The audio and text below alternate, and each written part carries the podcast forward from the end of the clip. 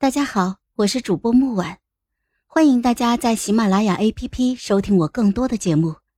今天我们带来的故事叫《朝朝星野》第一集。这是我来这之后的第十四年，风素终于忍无可忍，逼我剖丹自焚。于是我亲手将内丹剖出，送给了他的白月光。死之前。走马观花的回顾了我这短暂的一生，简单用几个字总结：美、强，但并不影响最后死的惨。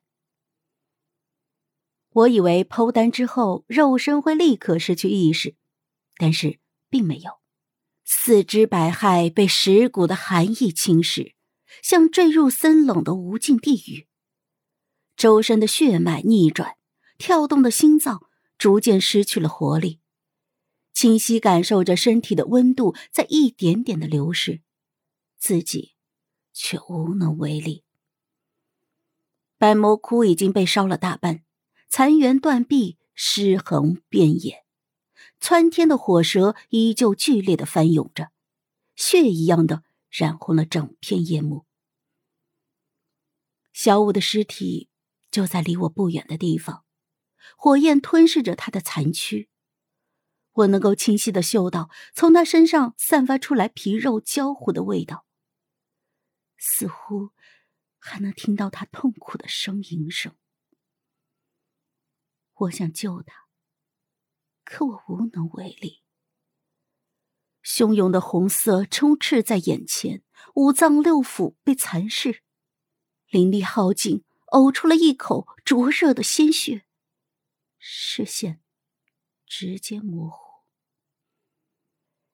也就是这时，风素赤红的眼眸映入了眼帘，没了初见时的风光霁月，彼时更像是一头绝望嚎啕的困兽。他布满血丝的眼眸，饿狼一样死死的盯着我。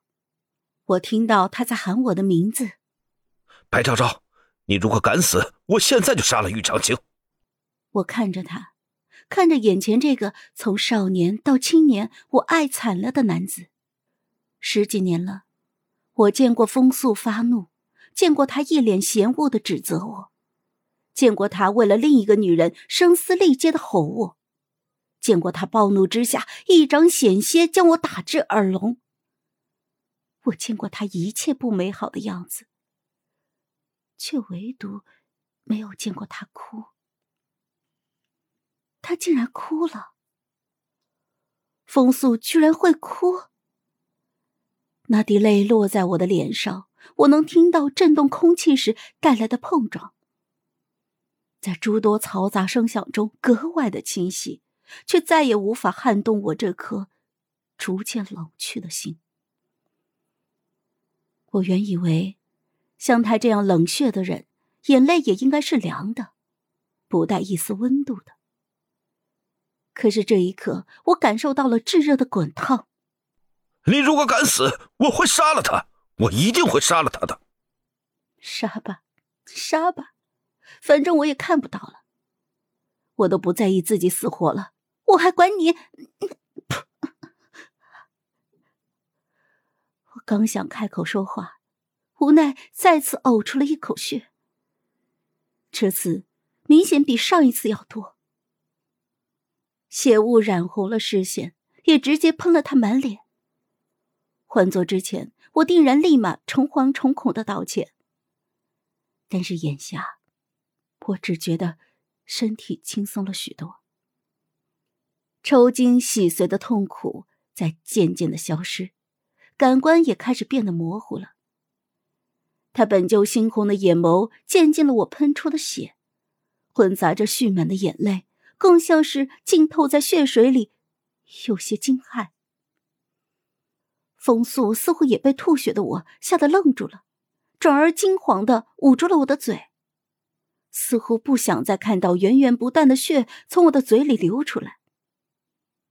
我能够感觉到，他的手在颤抖，连带着他开口时的嗓音：“白昭昭，你不要死好不好？我什么都答应你。”以前说的我都答应你，这一次，我一定说到做到，一定说到做到。他声音乞求，透着卑微。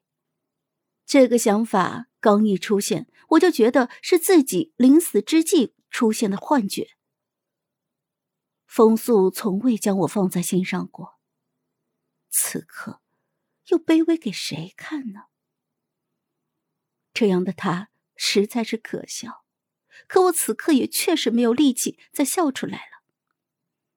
他的虚伪一如往常，时不时会伪装的很爱我，然后转瞬就可以为了苏灵儿将我抛弃。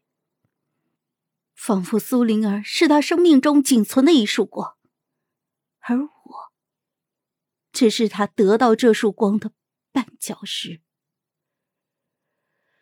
如今我都要死了，他又开始演戏了。回想我这短暂的一生，风素只答应过我两件事情：一件是娶我，一件。是给我过生辰。他鲜少许诺我什么，唯独这两件是亲口承诺的。可是，一件也没做到。百魔窟的天色逐渐暗淡，视线所及之处皆是一片昏暗朦胧。风素的五官恍惚出现重影了，连带他声嘶力竭的呼喊也逐渐。随着夜风变得飘渺虚妄，风声掠过残枝，卷起枯叶盘旋着。不远处，我仿佛看到了小舞和青桃在向我招手，他们笑得很甜，和记忆里一样。好了，本集故事就到这儿。我们下集见，记得订阅和点赞哦！如果你有喜欢的故事，也欢迎在留言区告诉我们。